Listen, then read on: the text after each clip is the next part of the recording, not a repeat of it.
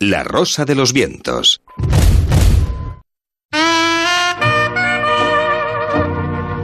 El callejón del escribano. El día grande del cine español con José Manuel Escribano, aquí en Las Rosas Vientos. Eh, José Manuel, buenas de nuevo, ¿qué tal? Hola, buenas noches de nuevo, Bruno. ¿Qué tal? ¿Cómo va la noche? Los Goya es el día grande, la entrega Sí. de los Goya, el día grande del cine español y dentro de unos días eh, seguramente esta película está en un día grande, el día grande del cine mundial, que son los Oscar, eh, que se entregan ya. Pues efectivamente, porque la peli de esta noche es una de las nominadas, eh, me parece que son cinco nominaciones las que tiene, de las, de las películas de alguna manera favoritas para el Oscar. Y hoy vamos a hacer el comentario, la crítica, la película Green Book. Asistiremos a eventos antes y después de los conciertos. Interactuaremos con algunas de las personas más educadas del país. Me da la sensación de que tu dicción, por muy encantadora que resulte en donde vives, requiere cierto refinamiento. Espere, ¿mi dicción en qué sentido? En el único en el que se utiliza esa palabra. Vale. Tu entonación, inflexión, la elección de palabras. Green Book eh, es una de las películas, eh, será una de las películas importantes en los Oscars de este año, que llegan por todo lo grande. La edición número Sí. 91 creo que es. Efectivamente, sí, en tres semanitas la, la tenemos aquí ya le- los Oscar. Pero bueno, esta es Noche de Goya. Creo que en Sevilla sigue el jaleo, pero nosotros vamos con nuestra peli de esta noche, este Green Book de Peter Farrelly, producida eh, y escrita por Nick Vallelonga, Brian Curry y el propio Farrelly, los protagonistas, los que oíamos hace un mo- momentito en su versión doblada, Viggo Mortensen, Marshala Ali y también Linda Cardellini. Bueno, los hermanos Farrelly son bien conocidos, ¿no? Peter y, Bobby.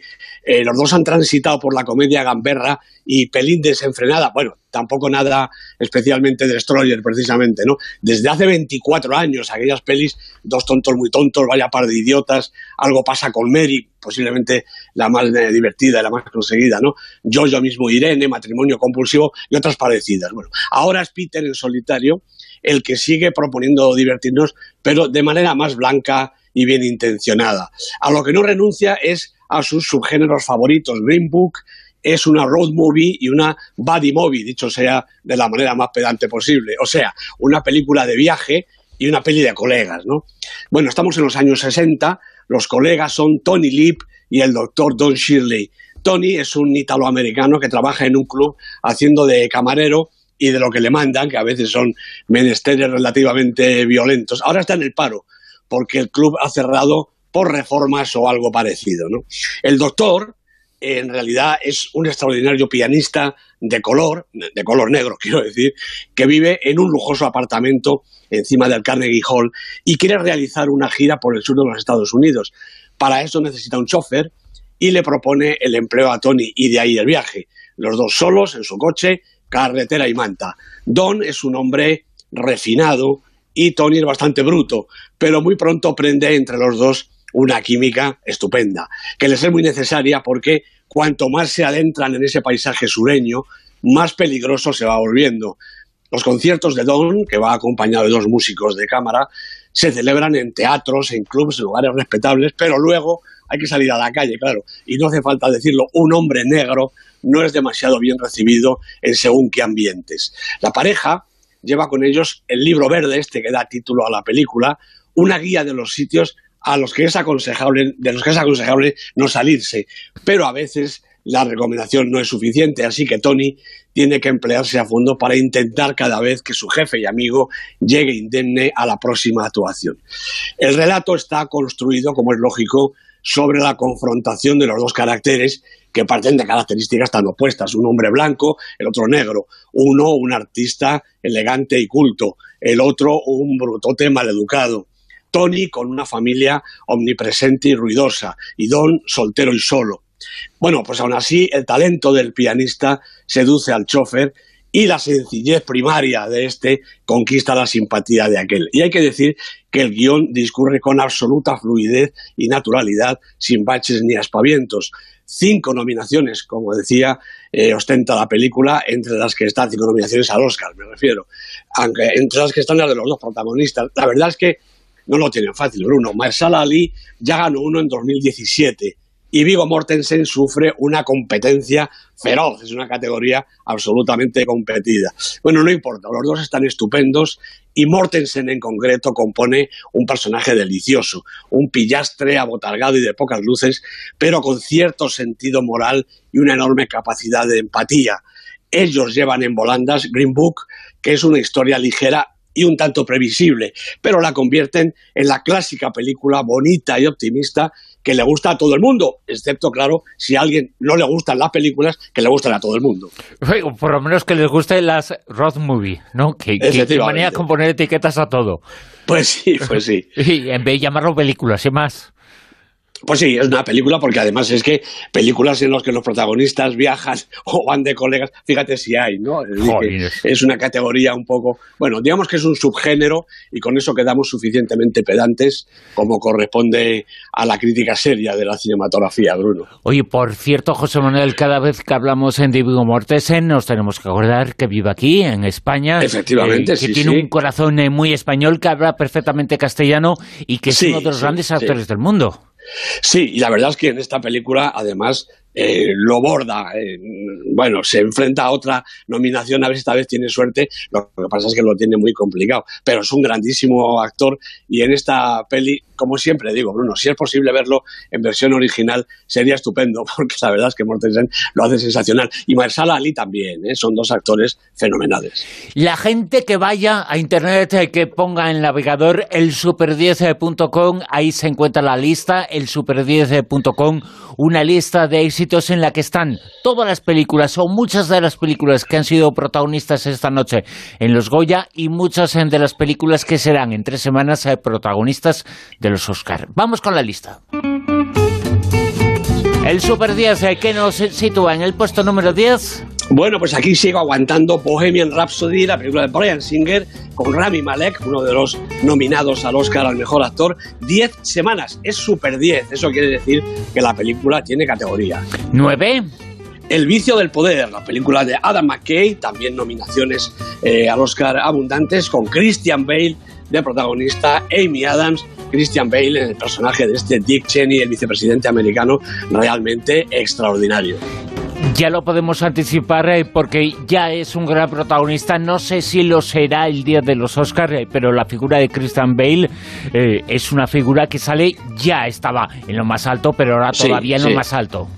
Sin ninguna duda, este, esta caracterización como el vicepresidente Cheney realmente es extraordinaria. En el 8. Bueno, El Reino, ¿qué vamos a decir de la película El Reino de Rodrigo Sorogoyen con Antonio de la Torre, nada menos, con Mónica López? 18 semanas en la lista. Una película de absoluto éxito, Bruno. Nada más y nada menos. Soy Sorogoyen que será protagonista también en los Oscars porque está nominado no por esta película, sino por un corto. Es la presencia española, ¿no? Efectivamente, la presencia española, el corto Madre, que es un corto sensacional, hay que decirlo. En el puesto número 7. Película de la semana, primera entrada en la lista de Creed 2, la leyenda de Rocky. ¿Quién es Rocky? Pues Sylvester Stallone, claro. Steven Caple Jr. ha dirigido la película. Michael Jordan, Stallone son los protagonistas. Enésima vuelta a los rings de Rocky, esta vez desde fuera, desde luego. Puesto número 6. Entre dos aguas de Isaac y la Cuesta, otra estupenda película española con los hermanos Ismael y Francisco José Gómez, nueve semanas en el Super 10, película de éxito también. Cinco. Glass de M. Night Shyamalan, con James McAvoy, con Bruce Willis, dos semanas en la lista, las dos repitiendo la quinta posición, porque de aquí hasta arriba ninguna peli se mueve. Cuatro. Así es que repite Roma en la cuarta posición, la película de Alfonso Cuarón con Yalitza Aparicio, otra de las revelaciones de la temporada, ocho semanas en la lista. Roma en el puesto número cuatro, recordemos en días en nominaciones y Cuarón va a ser uno de los grandes eh, protagonistas de los Oscar. Eh, quiere mucho la Academia Norteamericana a Cuarón, ¿eh? Muchísimo, lo quiere con películas americanas y en este caso lo quiere con películas mexicanas. Roma se lleva algún Oscar, eso está más claro que el agua. Tres. Cold War, de Powell Pawlikowski, Thomas Scott, Joanna Kulig son los protagonistas. 17 semanas en la lista. Esta compite, claro, en la categoría de película de habla no inglesa. ¿En el 2? Pues un asunto de familia, película que a mí me parece modestamente una obra maestra. Película de Hirokazu Koreeda, seis semanas en la lista, Lily Franklin, Sakura Kado son los protagonistas. Bueno, una película deliciosa y además importante. En lo más alto, puesto número uno. Pues también yo creo que es deliciosa y también importante, muy divertida y además espectacular. La favorita, la película de Yorgos Lantimos, una película de un director griego que también está situada entre las favoritas para el Oscar. Olivia Colman, Emma Stone, Rachel Weisz, son sus encantadoras, maravillosas protagonistas, tres actrices como la copa un pino. Si repasamos eh, la historia, bueno, no sé exactamente cuál sería el resultado, pero pocas eh, veces han estado en lo más alto todas las películas que están nominadas eh, para los Oscars y como mejor película, actores, actrices la coincidencia es eh, enorme. No sé si ha producido alguna vez, ¿eh? Yo, yo creo que no, y sobre todo tener pues eh, en la lista del 10, las 10 del Super 10, seis películas compitiendo entre mi película eh, favorita, actores y tal, para los Oscars, realmente creo que es la primera vez que pasa.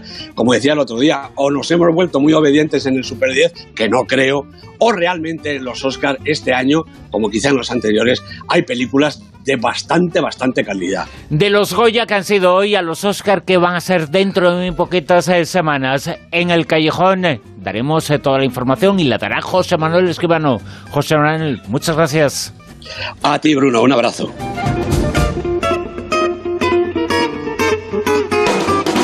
En Onda Cero, La Rosa de los Vientos.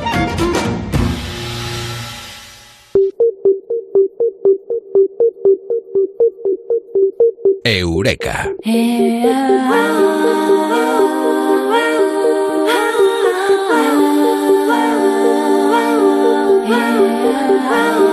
¿Ver cine es bueno o es malo? No sé si hay subvenciones, eh, pero sí subvenciona la salud ver cine. Y la ciencia lo ha demostrado, hoy lo va a contar aquí, en Eureka. Amado Martínez, Amado, muy buenas, ¿qué tal? Buenas noches, muy bien. Oye, ¿tú qué te llevarías a una isla desierta? ¿Qué me llevaría a una isla desierta? Sí. Pues... Eh... Me puedes decir más de una cosa, ¿eh? Me puedes decir más de una. Ah, iba a decir el ataúd. Jolín, hombre, hombre, ¿para qué? Que te tiren al mar, total, ya. Pues, ¿y quién me va a tirar al mar? Si está desierta la isla. Wilson, el balón de reglamento. Claro. Oye, ¿me puedo llevar eh, la serie Lost? ¿no? Oye, pues mira, eh, qué guay. Sí, sí, sería como muy, muy inspiradora, ¿no? Ahí en mitad de la isla verlos. Pues mira, yo me. Y que fuera una isla desierta y además eh, me podría entretener intentando interpretar cuál fue el final. Bueno, sí, un rompecabezas importante. Yo pienso que a los organistas ya se les fue la pinza, o sea, lo liaron tanto que al final dijeron aquí ya no hay forma de salir, que es lo que suele pasar, ¿no? Que al final le toman un poco el pelo al, al, al. Yo me llevaría el Kindle para poder leer, porque así pues no me tengo que llevar todos los libros en la maleta, un bikini, porque si estoy en una isla desierta me querría bañar, claro, ¿no? Y, eso, un, un Wilson ahí para hablarle ahí al balón de reglamento, como en la película Náufrago, ¿no? Ahí para contarle mis pájaras mentales no sé, cosas, ¿eh? la caña de pescar, el bronceador, ¿no? Y mi suscripción a Filming, hombre, mi suscripción a Filming, que es mi plataforma de películas y series a demanda favorita. Algunos son de Netflix, otros de HBO, de Movistar, de Amazon Prime. Yo, como me gusta el cine independiente, me gusta Filming. Lo he probado todo y me quedo con Filming. Eh, tú, la verdad, Bruno, que Tú tienes un poco cara de filming también, ¿no? Bueno, eh, yo no estoy suscrito a nada, ¿eh? eh pero plataformas, es decir, hay muchas eh, formas de ver cine y se está imponiendo otra. pero el cine independiente, bueno, la demostración es que está triunfando y se está rompiendo esa separación. Eso yo creo que es bueno entre el cine independiente y el cine comercial que el cine independiente puede ser comercial y el cine comercial no siempre es independiente, yo qué sé. Ya, bueno, a mí, a mí me alegra eso porque, bueno, ya sabes que yo soy, no sé si soy de películas rarunas, pero me gusta Filming por eso, porque ¿qué quieres ver las películas del Festival de Sitges? Filming. Festival de Cannes, Filming. Los Goya, esta noche es Noche Caliente de Goya, filming. El My French Film Festival, filming, ¿no? Festival de Málaga, filming. Y por cierto, eh, no sé si viste la película Mi querida Confradía del Festival de, Málaga el año pasado, que era súper divertida. muy divertida. Esta noche parezco el callejón del escribano. Vecino también fue muy guapa.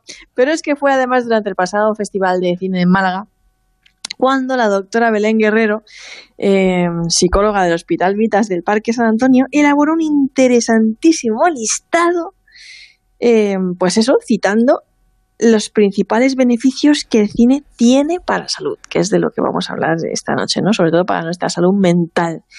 Y, bueno, me gustó mucho esta lista, que además salió publicada en el periódico La Razón, porque yo creo que, se aplica tanto a cine como a libros, y eso me encanta, ¿no? Claro, Lo primero, porque está muy relacionado, es el mundo de la ficción, aunque esa ficción se basa en hechos eh, reales, eh, pero tanto los libros como las películas eh, nos invitan un poco a soñar, a imaginar. Claro, grandes películas son siempre grandes adaptaciones de libros. Yo lo tengo mm. siempre clarísimo. Pero bueno, que además el libro yo creo que te da una experiencia añadida. Pero bueno, vamos a hablar de cine esta noche, que es la noche de los Goyas, y es lo que tenemos que hacer, hablar de cine. Punto número uno. Nos relaja. ¿Por qué? Pues porque, bueno, eh, desconectas del día a día, del trabajo, te metes en otro mundo, ¿no? Estás ahí concentrado en eso y eso hace que disminuyan los niveles de ansiedad, ¿no? Una peli para relajarse, pues ya dice que Memorias de África. Yo recomiendo más para eso cine japonés, ¿no? Que es como muy estético, muy visual, muy paciente, ¿no? Spider Linis es una de mis películas favoritas, una pastelería en Tokio también, la vi hace poco, y uno de los clásicos, pues Cuentos de Tokio, que es un clásico precioso también. Punto número dos. Aumenta y agita nuestra creatividad, ¿no? Y ella cita como ejemplo la película Matrix, que yo de Matrix no soy muy de Matrix, ¿no? Pero dice que las películas de ciencia ficción, sobre todo las de ciencia ficción, bueno, nos presentan a veces también mundos distópicos, rompen nuestros esquemas mentales, nos abren nuevas ideas, ¿no? Y no sé, yo ya te digo que yo preferiría recomendar aquí antes que Matrix La Hora Fría, una película española mm. buenísima que yo creo que no le va a dejar indiferente a nadie. La Hora Fría, peliculón. Punto número 3. Nos ah. motiva. Dice, dice que nos motiva. Nos motiva porque dice que, bueno, aquí se refiere a este tipo de películas en las que los personajes, tú ves al protagonista ahí enfrentándose a sus miedos, afrontando los problemas, ¿no? Que parece que, bueno, tendemos un poco a identificarnos con ellos, nos invitan a reflexionar sobre diferentes aspectos de nuestra vida, nos inspiran, nos motivan, ¿no? Y en algunos casos, pues oye, de verdad nos ayudan a, a enfrentarnos a nuestros miedos, ¿no? Y ella recomendaba En busca de la felicidad y yo la verdad que no sé si voy a caer en el topicazo, pero es que lo que viento se llevó, jolín, o sea, esa Scarlett O'Hara, o sea... esa no la ha visto nadie, ¿eh? No la ha visto nadie, pero esa Scarlett O'Hara... otra cosa es de un tirón, ¿eh? Eso... No, no, sí, pues, pues yo me la trago, ¿eh? O sea, cuando matan al soldado están ahí arrastrando el cadáver y ella y Melania y, y, dice, Dios mío, pero ¿qué he hecho? ¿No? O sea, ¿pero qué he hecho? Acabo de matar a un hombre. Es como, jolín, macho, que le he disparado a una persona, que he matado aquí a una persona y, y es como, bueno, bueno, bueno, pero ya lo pensaré mañana, ¿no? Ahora no tengo tiempo para pensar en esto. O sea, ya lo pensaré mañana. O sea, pero qué forma más buena de decir, no, se acabaron las historias, ¿no? O cuando Red la abandona, ¿no? Que se va, que definitivamente el tío ya dice, ahí te quedas, ¿no? Y ella está intentando ahí que se quede, que se quede, que no se vaya y tal. Y, y, dice, ay, Dios mío, que se está yendo, que se va, tengo que hacer algo para que vuelva. Y, y, y, pero ahora, ahora, ahora no puedo, ¿no? Es como, ya lo pensaré mañana, haré que vuelva, pero ya lo pensaré mañana. Mañana será otro día, ¿no? Yo creo que es una mujer fuerte, positiva, que siempre se sobrepone a todo, que ha pasado guerra, miserias, pérdidas. Si te das cuenta, Escarlata O'Hara lo pierde todo. Pierde su hija, pierde su padre, pierde las tierras, lo pierde todo. Y, y logra sobreponerse. Diciendo eso de nunca volveré a pasar hambre. Eh, exacto, se aferra a eso, a la tierra, ¿no? Es un ejemplo de, de, mm. superación para mí. Y bueno, Belén Guerrero dice también que, que el cine y las películas nos ayudan a buscar y encontrar soluciones, ¿no? Y bueno, ella dice que cuando vemos la forma en la que los personajes solucionan y resuelven sus problemas, podemos aprender a solucionar los nuestros, ¿no? Como, como tener un momento de esos como el nombre de nuestro programa, ¿no? Un momento eureka, que digas, ajá, pues ¿cuántas personas han tenido una gran idea de negocio viendo una película o, han visto un poco, o se han sentido inspirados o han resuelto un problema de, esa manera, ¿no? Y ella pone de ejemplo, eh, esta casa es una ruina. Luego dice también que tiene una función catártica, esto es obvio, ya lo decía Aristóteles también, con el tema del teatro y todo eso, porque podemos descargar nuestras pasiones a través de la tragedia, ¿no? Y, ver lo que sienten los personajes, incluso traer al recuerdo algún momento de nuestro pasado, explorar ese nivel de sentimiento y emoción, sin temor a sufrir sus verdaderos efectos, ¿no? Película que ella recomienda, Yo soy Sam. No sé si te acuerdas de esa película con Michelle Pfeiffer, sí. que habla de un, eh, un padre con discapacidad mental y como pues es la su lucha por querer pues eso cuidar de su hija y que le dejen cuidar de su hija. Una película preciosa me gusta mucho. Y um, esta me gusta también el punto número 6 de esta psicóloga. Dice que, que el cine nos hace pensar en nuestra sociedad. Pues una película como La Ola por ejemplo no que narra un experimento sociológico real puede hacernos pensar y mucho sobre lo manipulables que somos, lo fácil que es dejarse seducir por el brillo del poder y la autoridad, ¿no? Lo sencillo que, que es denigrar al otro, lo fácil que es pisar esa perversa línea de la maldad y lo más escalofriante de todo, ¿no? Lo rápido que nos acostumbramos a hacerlo sin llegar a plantearnos siquiera si estamos haciendo lo correcto, ¿no? ¿Qué hace más, qué, qué, qué más hace el cine nosotros, no? Pues nos, nos enfrenta a nuestros miedos, dice Belén Guerrero, ¿no? Ella pone como ejemplo la película Los Otros, una película acá también, o sea, oye, y ya lo dijimos una vez en el programa, que bueno, también que nos gusta pasar miedo, ¿sabes? o sea, un miedo controlado, eso sí, pero por eso nos gustan las pelis de terror y aunque parezca que no, pues nos ayudan a soltar tensiones, pero es que además, pues, dice Belén Guerrero, que nos pueden ayudar a enfrentarnos a nuestros miedos e incluso enfrentar miedos y traumas del pasado mediante esa catarsis. Ella recomendaba a nosotros, ya lo hemos dicho, yo recomiendo una película que se titula Maleficio, una película del año 2006 con Donald Sutherland y Sissy Spacek. A ver qué os parece, ya me diréis si os hacéis mucha caquita o qué. es muy buena. Yo y bueno, creo que las eh, películas de terror eh, triunfan en parte también eh, porque se sabe que no es la vida, que está ahí, que está en la pantalla. Claro, el miedo controlado. claro. Mm. Y, y hoy eh, sirven para, para, para, descargar tensiones al final y soltar tensiones. O sea que dentro de lo que es la agitación al final acabas relajado. Y mm, otro punto muy importante de este ya tiene que ver con, con eso, con la mejora de nuestras relaciones sociales. Lo que viene siendo, pues, bueno, con lo que yo llamo el Ladies Night, ¿no? La noche de las chicas, que es una cosa que hacemos pues eh, yo hago con las amigas siempre que podemos, en plan peli, vino y tapitas, de queso y tapé, y bueno, pues, pues eh, antes de ver la peli, ¿qué haces? Pues te pones al día, sueltas lo que te ha pasado, ¿no? Especialmente pues si llevamos tiempo sin vernos. Y mm, bueno, al fin y al cabo, pues eso lo que hace es fomentar las relaciones sociales, ¿no? Y dependiendo de lo estresante que haya sido la semana, pues cae una botella de vino o caen dos. Tú ya sabes que yo no bebo, Bruno, créeme. Y mm, a mí lo que más me gusta es emborrachar al lado. Pero bueno, eh, una vez que te has puesto al día y has mojado el gaznate, ¿qué haces? Pues pones la película, comentas, tal, y eso es socializar, y eso es pasarlo bien, quedar a ver una peli, ¿no? Y, y, lo vas comentando, y en fin, eh, siempre y cuando pues no te hayas tomado dos botellas de vino antes de verla, como nos pasó a nosotras en verano del 93, que era una película buenísima, pero bueno, pues imagínate, después de tanto vino, pues estábamos ya que era como, vamos a quedar otro día y la volvemos a ver.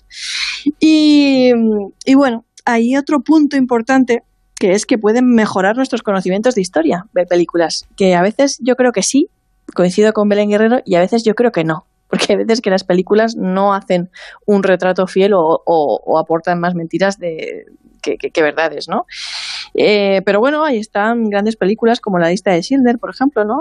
lo que no me gustó a mí de Hotel Rwanda, que es otra pedazo de película, es que no se explica, no se explica cómo llegaron a eso, ¿no? Eh, nada más empezar la película ya prácticamente te encuentras allá los Hutus y los Tutsis eh, peleados eh, sin saber con, esa masacre, claro, sin mm. saber por qué, ¿no? Y, pues eso sí que lo eché a, faltar, ¿no? Pero vamos, que mm, sí que es un punto importante. A mí me encantan las películas de trasfondo social, y esas sí que podría pasarme el día recomendando, ¿no? Pues La Hora Cero, Mis Hijos, Hermano, El Colombian Dream, Operaciones, y, creo que, que, te hacen reflexionar muchísimo también sobre muchísimos aspectos del mundo y de nuestra sociedad, ¿no? Y bueno, hasta aquí ha sido el día de hoy y siempre, por favor, decir recordar, porque yo a veces mm, recomiendo películas o digo lo que me han parecido en mis redes sociales, en Twitter, en Facebook, etcétera, y siempre hay alguien que deja un enlace eh, pirata para ir a ver la película. y pues yo los acabo borrando o le acabo pidiendo amablemente a la persona que, que lo borre. Por favor, eh, id al cine, eh, suscribiros a la plataforma que queráis, comprar, alquilar la película por internet, que se pueden alquilar, si es que se pueden alquilar, por 3 euros y algo, si es que no, ¿sabes?